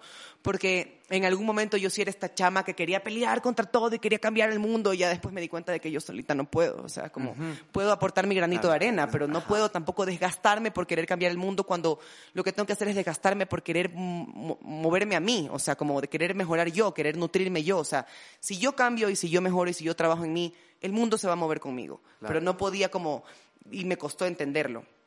Pero ahora eh, sí es más como, siento que, que mientras yo voy aportando desde lo que yo voy conociendo y desde lo que yo voy haciendo, porque igual ponte el camino del amor propio, el camino de, de, de conocerte y de aceptarte como eres, es infinito. O sea, nunca se acaba. Yo no te puedo decir que hoy en día, qué bestia, cómo me amo. No. Sé que me quiero un montón más de lo que me quería hace cinco años o hace seis años. Sé que estoy mucho más convencida de que, de que soy maravillosa en mi manera. Pero tengo mis días altos y mis días bajos. Tengo días en los que digo, Diosito, no me quiero ni ver ni al espejo. Y tengo maneras y ya herramientas de lidiar con Es eso. que es un camino constante, no es que llegas y ya dices, ya, ahora ya estoy segura de mí, ya puedo hacer lo que Claro, yo quiera. Y ya, todo. Ajá, no, ajá, Pero camino. a mí sí me, o sea, me llenan de, me pongo a llorar, en verdad, full, con mensajes de chicas que me dicen como que, ponte, me, me, sí. me, me alisaba full el pelo antes y ahora gracias a ti aprendí a amar mi pelo. O Vivan los churros. Ahora te sigo, pues, te sigo porque, porque contigo aprendí a amar mi cuerpo. O te sigo porque te veía tan normal que me, me, me animaste a dejar de querer ser como las otras chicas a las que seguía. Entonces, Qué hermoso, claro qué hermoso, en serio. Eso, eso, eso, me parece es como wow lindazo, y eso me hace querer todavía estar presente porque créeme que muchas veces he dicho sabes que estoy arena". Se van las redes sociales ya no quiero saber nada de Ajá, nada como decía, O sea- como dice Jodorowsky en una entrevista en una tele que dice, yo nunca estaría en un programa como este, viendo un programa como este ni vendría, pero alguien tiene que venir a decir algo inteligente y dejar su Exacto. granito de arena. Eso me parece y eso es lo que me parecía, el- por eso me quedé tanto tiempo en la tele, porque la gente me decía, ¿y por qué sigues en la tele? Y era como que loco, porque no, no hay nadie como yo. Y Na- suena ajá, egocéntrico, pero es la realidad. O sea, yo no veo tele. Entonces, Tú no consumes Yo no telenacional. consumo telenacional. Tú no consumes tus novelas. Mis novelas sí, pero porque consumo mis, mis escenas. ¿Y te ves todas tus novelas? no todas completas. Lo que hago es que me veo los dos primeros capítulos completos para ver igual cómo está el, el, el, cómo fue el resultado final de la producción. Pero de ahí solamente es como que me meto a YouTube y adelanto, o sea, y procuro ver siempre mis escenas para ver en qué puedo ser mejor la siguiente vez. Ajá, pero no te ves, no te jalas toda la, la, la, novela. No, no, no. ¿Tú te Aparte consideras que hay... alguien que no consumiría tus novelas? No eres ese. No, no consumiría mis novelas. Pero ¿sabes por qué? Porque, o sea, a mí eso me duele mucho y también por eso he sido muy criticada dentro de las producciones, porque es como que esta man se queja de todo y es loco, si alguien no se queja, vamos a seguir produciendo la misma mierda. Ajá. O sea, y no vamos a movernos. un, ojo. O sea, ustedes dicen que quieren llegar a Netflix, loco, entonces utilicen los recursos para las cosas adecuadas. No utilicen recursos en pagar gente que ni siquiera es actor. Claro. O sea, y que no hace un buen trabajo, que llega y hace lo que le da la gana. Ja, qué bestia. Es que hablas, hablas tanto como la gente con la que es mi medio, que yo estoy polarizado en un medio en el que habla eso, pero en otro medio eh, lo que choca es lo que tú dices por el medio en el que lo estás sí, diciendo. No, o sea, a mí me mata. Te juro que a veces entre. Yo nunca, nunca me mezclo con los compañeros, la verdad. O sea, yo voy camello y me voy a la casa. Ajá, porque sí lo vi. cuando los escucho hablar a los compañeros y es como que increíble lo que estamos haciendo. Es como, oh, claro, claro. Marica, paga una suscripción, please. de cualquier cosa. Están demasiado Date cuenta de que es la pendejada que estamos haciendo. O sea, ah. y sí me cuesta porque porque yo me apasiono con mis proyectos, lo siento también mío.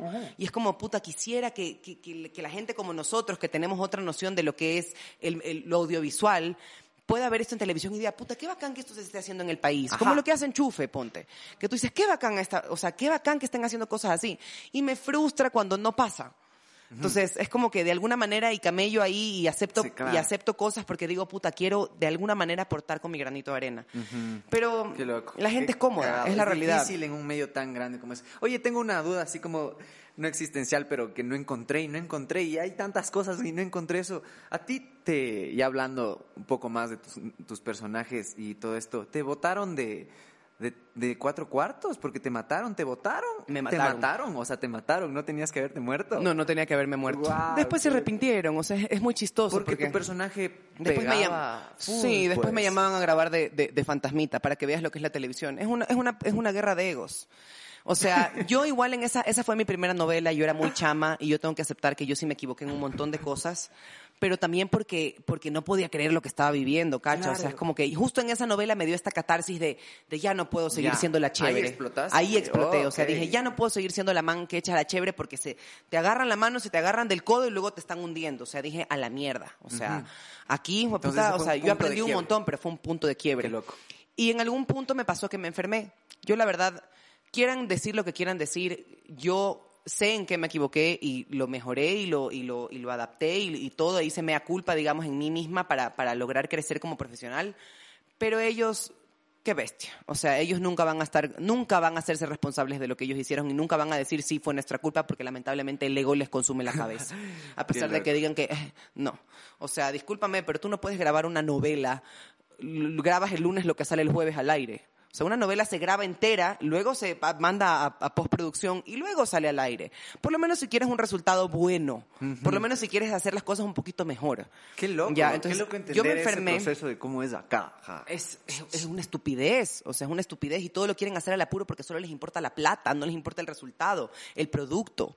O sea, y no les importa ni siquiera sus actores. O sea, yo, yo en esta novela estaba tan desgastada que mis mis defensas se fueron al piso. Yo ya venía avisando que tenía algo en la garganta y ellos no me hacían caso, que te tomes las medicinas, que te vayas al doctor y ya. Y el doctor me decía, no puedes, tienes que estar hospitalizada por lo menos una semana, necesitamos mandarte intravenoso. Y yo decía, no puedo parar de trabajar. Entonces ya llegó un punto en el que colapsé y me tuvieron que mandar al hospital, estuve internada como 15 días porque tenía una infección en, en, las, en las amígdalas hijas de puta. Y luego ya teniendo un poco de trabajo interior, claro, mi terapista me dijo una infección en las amígdalas tan reiterante después de que te habían dado tanta medicina y siendo tan joven, o sea, teniendo buenas defensas. Eso es porque había algo que no habías dicho. Y yo me di cuenta de que yo me había enfermado por estar trabajando ahí. Por estar haciéndome, haciéndome a ese medio, a ese mundo. Es como que sentía que tal vez mi garganta o mi, o mi, o mi chakra este acá sentía que tenía ah, tantas cosas por decir y tantas cosas guardadas que eventualmente se enfermó, porque a veces las enfermedades físicas son parte del, del plano emocional. Totalmente. Entonces, me hice pedazos y esta man me llamaba que ya tienes la directora, que ya tienes que venir a trabajar, que me votó con permiso médico. Ya. Entonces yo obviamente dije, bueno, vamos a demandar, no me pueden votar con permiso médico. Entonces, ella solo quería votarme porque no estaba ahí para grabar lo que ella quería que yo grabe, si cachas. O sea, porque la había puesto ahí en apuros. Y es como, loca, eso es tu culpa, no mía. Qué loco. Porque un actor se puede enfermar, es normal, somos humanos. Y tú tienes que estar consciente de que no puedes estar grabando un martes lo que sale el jueves. Qué O sea, eso es poco. Ahorita me acabas de, responder tanto así. Es- Yo me- y ella nunca, ella nunca lo dijo y eh, de mí se habló horrores y tal. Y yo dije, ¿sabes qué? Que hablen. O sea, a la final así es la televisión. Comenzaron a poner de la relacionista pública del canal, salió en un periódico que yo era diva y que por eso me habían votado, imagínate. Claro, el mismo medio empieza justo a distribuir ¿Por una qué? Porque no quieren que- aceptar Ajá. que ellos son una cagada y que la cagaron. Es increíble cómo no. Y porque no aceptan sus errores es que siguen siendo la misma porquería. Ojo. Porque el día en que tú aceptas tus errores y, a- y los enmiendas dentro de ti e intentas ser mejor, mejoras profesionalmente, como persona, en todo aspecto. O sea, Justo, ajá, es como es eso. avanzas como ser humano y el- la industria avanzaría si fuera un poco más empática. Si aceptara un poco sus cagadas y pretendiera enmendarlas. Mejoraría Ajá, full, pero por eso es que siguen haciendo lo mismo. Sí, ¿no? O sea, eso es lo loco, como que a las personas nos cuesta ser mejores Y en fin, me de nosotros votaron. mismos. Los, le- mi- obviamente mi mamá en ese momento me ayudó y me dijo, vamos a, obviamente se puede demandar, no te pueden votar con permiso médico. El, el gerente general del canal eh, la retó a ella por haberme, ¿cómo te- se te ocurre votar a alguien con permiso médico? Y, y nada, y claro, obviamente dijeron, es que la mamita tuvo que meter la mano. Y es como, loco, o sea, no es que mi mamita tuvo que meter la mano, es que obviamente cualquier persona que te quiere, o sea, mi mamá sea o no conocida, igual me hubiese querido ayudar si es que me votan de la nada por estar enferma. Ajá. Pero fuera de eso es como que tú, tú dejaste sembrado ahí ese personaje, como que hubo bastante cariño, fue el primer personaje, como decías, que te reconocían en la calle, te decían Mayillo, Mayillo, hasta ahora. una, una cosa que me encantó, que eso sí, te juro, creo que es de las mejores cosas que he visto en Telenacional, es cómo te despides tú del personaje, que haces esta escena que Mare entra y le empieza a contar y empiezan a conversar las dos. Eso es focazo. Amé esa parte. En Creo serio, que fue eso- la única persona a la que le han dado esa... Ningún personaje que se ha muerto nunca Por eso eso mismo, hecho es eso, como y es- eso fue es hermoso. importante, es Porque de verdad la la gente, gente. dentro del, del- La gente me quería y ellos no se habían dado cuenta de eso hasta después. La gente dentro del canal me quería, los que realmente me conocieron. Entonces fue hermoso porque incluso después fue esta, esta huevada de decir la cagamos, pero la, queremos buscar la manera de enmendarlo sin pedirte disculpas. Entonces era como, ven a grabar de fantasma porque vamos a hacer que salga y era como que, claro, porque quieren darle un chance de rating a, a la novela poniéndome de fantasma para que la gente vea y tenga la esperanza Ahí de que voy a volver. Ah, Entonces en algún punto ya les dije, Wow. sorry, pero no. O sea, ya allá su cagada. Y no es porque yo me hago la chévere ni nada, pero la novela no volvió a ser la Claro, misma. claro, se fue en picada. claro. Se nota, se nota, se nota. Yo Y por no eso, mira, yo consumo, agradezco. vi y era como, wow. Yo agradezco. yo eventualmente dije, estuve hasta el punto que tenía que estar el personaje. Yo creo que después de eso la novela se pudo haber dispersado, se pudo haber hecho un... Pierde un camino también, ¿no? Ajá. Y el personaje por ahí caía. Ajá. Oye, y, y- y a mí, eh, de las cosas que más has enfrentado como ya eh, profesionalmente, ahorita hiciste esto de, de- de la novela de la selección. Ah. El Sí se puede. Haces un 3 en 1. Tres en es uno, un 3 sí. por 1. Qué loco. Oye, ¿cómo? Porque vi que tú, eh, de las, como te digo, las luces que mandas en estos programas, de que tú abordaste el personaje desde que, eh, bueno, es una man que está, eh, que es hija de- del que causa el feriado bancario, ¿no es cierto? Y tiene que huir, tiene que esconderse, se, se transforma en hombre, la man se disfraza y después se tiene que hacer como una chica de clase media para distinguirse, ¿no es cierto? Como que son esos tres personajes los que interpretas. Tú para construirle, eh, cuando se hace hombre, vi que decías como, la man no es actriz, la man tiene que hasta verse medio boba actuando de hombre, porque no es actriz, no puede interpretar perfecto como un hombre, incluso lo otro también, ¿no es cierto? Como que te basas. Este pensamiento, este a- a- abordar de un personaje, ¿cuánto sale tuyo? ¿Cuánto es tuyo? Porque sé que para este personaje tuviste un coach o una coach. Sí, un coach. ¿Qué hace un coach? ¿Un coach te da la visión de cómo, por dónde puedes abordar el personaje y tú lo construyes? ¿O qué, qué, qué exactamente es lo que contribuye? Sí, yo creo que un coach te da muchas luces, muchas luces que tal vez tú no tienes, perspectivas. Este coach en, a mí en, en- como tal me dio eh, como un taller intensivo de cuerpo, entonces me, me ayudó a abordar el personaje desde la corpo- corporalidad del personaje más allá desde su cabeza. Entonces, claro, ¿por qué? Porque se ve más, si tú estás pensando todo el tiempo en cómo ser hombre, es distinto a si solo actúas como hombre y, y- y- lo, y, lo, abordas desde Ajá. ese punto, si el cuerpo habla por ti. O sea, el, el cuerpo es el que da la línea y el que da el acting y el que, el que literalmente lleva los, los parlamentos y los textos. Entonces, claro, al principio yo Yo para esto este personaje lo peleé como loca porque querían que yo sea la... que estaba haciendo casting para la protagonista y me lo habían dado, me habían dicho que sí, que yo era la protagonista.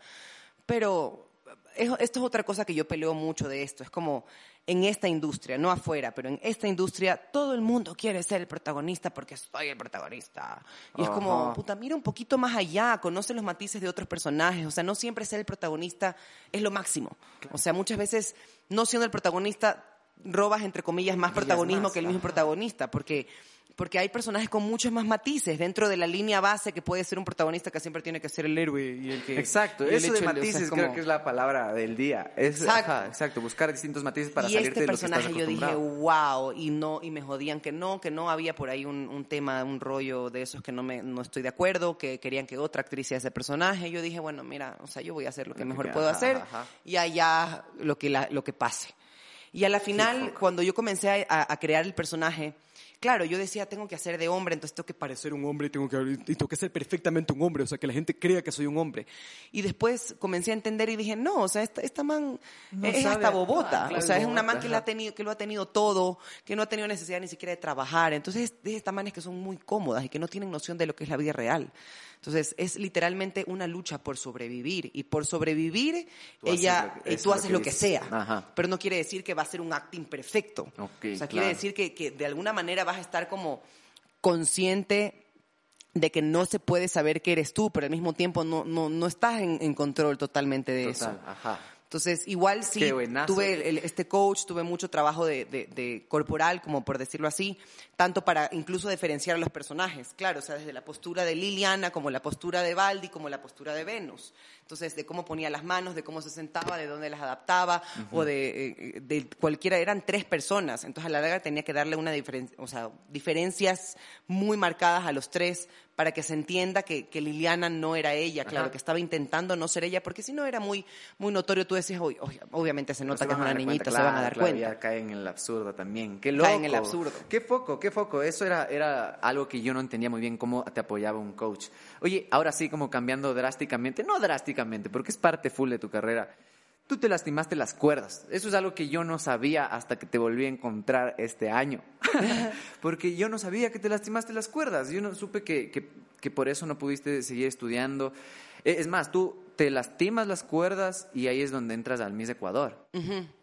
Sí, eso, claro, nada, yo dejé la universidad de manera abrupta, en verdad, fue de un día para el otro, yo no quería dejar de, estudiar, peor quería dejar de cantar, o sea, para mí fue incluso comenzar a actuar fue fue difícil porque fue justamente pelear contra mis inseguridades porque yo nunca pensé que yo iba a poder ser actriz. Pero y, y, y cuando te lastimaste, tú llegaste a pensar, ya no voy a volver a cantar, no voy a volver a cantar porque incluso no hiciste los tratamientos, porque justo te cayó el Miss Ecuador también. O sea, no hice, no hice la 2015, 2014 me pasó esto a mí. Ajá. Yo no hice, lo que no hice fue la rehabilitación, pero obviamente sí hice todos los tratamientos ah, postoperatorios, todos. pero, no, no, me rehabilité en tema de, para volver a cantar. Pero ya estabas mentalizada en que no voy a volver a cantar. ¿Te mentalizaste eso? No voy a volver a cantar, me voy a dedicar a otra cosa. O dijiste, a ver, mientras me recupero, no pierdo el tiempo, voy a meterme a, a Miss Ecuador para tener exposición, nunca voy a meterme quise, la tele nunca, para, nunca quise en verdad. Para un poco. Nunca lo pensé al Miss Ecuador como exposición ni como. Pero sí dije como que mientras me. Es que cuando me buscaron, yo lo, yo al principio dije. Mm, ¿qué voy a hacer yo ahí metida? O sea, yo, yo no tengo nada que hacer ahí metida. Incluso ni siquiera me sentía lo suficientemente bonita como para ser una candidata a reina. O sea, era como, qué chuchao ahí. Pero a la final y cuando lo pensé bien, o sea, cuando lo vi como una protesta, como si me meto ahí es como una protesta personal, es como cuando Mulan se metió a ser eh, guerrera en el ejército, o sea, la man se disfrazó de hombre, es como yo me voy a disfrazar de Miss para de alguna manera decirle a la gente lo que pienso sobre estos concursos. Excelente, qué foco. Esa fue mi, o sea, fue como disfrazarme de para después salir y decir sus estatutos de belleza me valen verga. O sea, sí, porque fue eso, ajá, fue eso, más o menos. Se nota, o sea, acabas el proceso y es como se nota, a ti se te nota full como tus posturas y, y es bacán como empezar a estudiarte y empezar a ver todo lo que has hecho. ¿Te dio miedo de volver a cantar? te da miedo de volver a cantar, porque justo tú hablas de eso, como que yo quisiera volver a cantar, pero me da miedo ya no ser la misma y todo. pero en realidad a mí me parece hermoso lo que has hecho, que has creado una carrera que va, en realidad te va a potenciar cuando vuelvas, porque no te quedaste quieta, no te quedaste deprimida. Justo como dice mi podcastero favorito, la depresión se desperdicia en el deprimido, porque tú puedes enfocar eso justo a, a generar nuevas cosas. Sí, yo sí sentía que igual, o sea, yo siempre me he sentido artista, más allá de cantante, de actriz, de todo. Yo sentía que sí, que no me podía quedar quieta porque si no me iba a morir, o sea, yo me iba a morir, yo me iba a volver loca y no me podía dedicar a otra cosa que no sea el arte porque también me iba a sentir como, yo decía después, tal vez cuando tenga 35 voy a ver atrás y voy a decir, ¿qué chucha estaba haciendo? O sea, como- Claro. Pero a mí lo que más fascinante me parece de tu carrera es justo eso, que tú has atacado al medio en el que te encuentras desde adentro. O sea, mucha gente, nosotros decimos, la tele nacional es Así es turra, como se hacen las revoluciones. es horrible, ni sé qué, son estereotipos de bla, bla, bla, lo que sea, pero no hacemos nada. O sea, no, no estamos haciendo nada. O sea, yo estoy haciendo mi arte y estoy contribuyendo con eso, pero en realidad no decimos las cosas ahí en el medio que es, y tú has estado infiltrada, metida ahí, luchándola ahí. Y eso me parece increíble porque yo en realidad creo que eso es full respetable. Es mucho más respetable que solo hablar mierda de un medio que no te corresponde, ¿cachas? Es algo eso es- chistoso porque yo, yo de chiquita, a mí siempre me encantó historia. Me, era súper buena en historia y me encantaba ese tema de las revoluciones y cómo siempre habían infiltrados y todo. Y, y desde los infiltrados se sabían los secretos más grandes de los gobiernos. Y luego, entonces, claro, yo siempre, yo no sé por qué yo Te estoy. eso, full. Yo creo que cuando hice regresiones en algún momento me dijeron que yo en el- fui alguna especie de Juana de Arco en mi vida pasada. Porque yo sí decía, yo, ¿por qué tengo este sentimiento de como querer Cambiar. hacer bronca?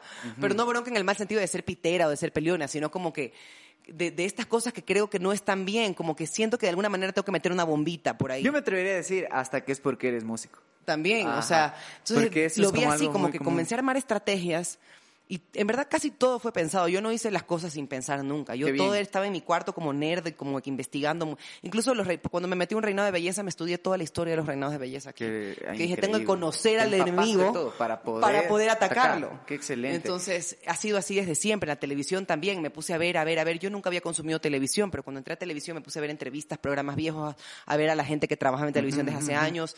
Tienes que conocer al, al- al enemigo para atacarlo. Entonces, así obviamente. fue, todo fue pensado y yo siempre dije, todo va a ser un proceso. Primero van a creer que soy que soy una más, que quiero estar en la tele, que quiero ser chévere, que, porque quiero ser famosa, porque quiero ser conocida, y después se van a dar cuenta de que no, que soy una artista cabreada con este medio. Qué bacán. Eso es lo más increíble que yo saqué de investigar toda tu carrera, que es atacar desde adentro. Creo que con esto podemos acabar. Creo que quisiera hablar de otras cosas, full cosas que también me quedan full dudas, como la espiritualidad y todo esto que notaba que ha marcado también full tu vida, como un cambio en espiritualidad y en esto de despertar. Pero nada, me has dicho un montón de cosas que quería escuchar. Justo estaba harto de escuchar las cosas que dicen los medios y no escuchar en qué te basas, cuáles son tus sistemas, cuáles son tus percepciones de todo esto. Y nada, gracias Mare, gracias por venir, ve. Qué bacán, gracias por estar acá. no, a ti, es, es re bacán. Créeme que para mí eh, reencontrarme contigo, así como reencontrarme con, con Quito, que fue la- lo que me dio tanto en mi crecer eh, como artista, ha sido increíble, porque justamente ha sido como volver a mi centro y decir, ah, bien, chucha, algo has hecho, bien, bien, o sea, algo has hecho Qué bien. hermoso, has hecho bien Porque full claro, cosas, o sea, es, como verme ya en este, en este punto y, y sentir que no me he despegado igual del artista que en algún momento quise ser o que yo admiraba en mis compañeros, en mis colegas como tú. y, y que de alguna manera sí tiré esa bomba y sí explotó de alguna manera, porque por ahí andaban hechos roncha y andaban hechos ocho con muchas cosas mías, mientras que yo aquí estaba como viendo la película y comiendo canguil. Entonces, Qué hermosa, es como, claro. ha sido increíble igual volver a, volver a ti y, ahora conversar contigo y tal, es, es increíble, porque siento que, siento que falta un montón, pero si, si todos metemos un granito de arena, o sea, yo, yo siento que hace falta formar una nueva generación de aliados, incluso a los, Sí, a los eso- de eso es lo 18, que va a 17 pasar. años, es como hasta, hasta el cojudo y, y así, o sea, mientras venga otro, otro, otro y vengan así muchos, eventualmente todo se va a disparar y se van a dar cuenta de que se tienen que incomodar o tienen que adaptarse a la nueva corriente o a la nueva era o si no están cagados. Ajá, hay que buscar incomodarse. Gracias por caer, Mare, qué hermosa. Cuando quieras. Ajá, acuérdense, hay que incomodarse, hay que salir de la zona de confort. Gracias por ver, gracias por escuchar. Si están en Spotify, vayan a YouTube. Si están en YouTube, vayan al Spotify, que aquí se habla de cosas buenasas. Nada, acuérdense, esto no es una... Ah, no, esto es una conversación, no es una entrevista. Esto es Dilemas, Ideas y Vidas. Acuérdense, síganos, escuchen todo, vean todo. Chao. Adiós.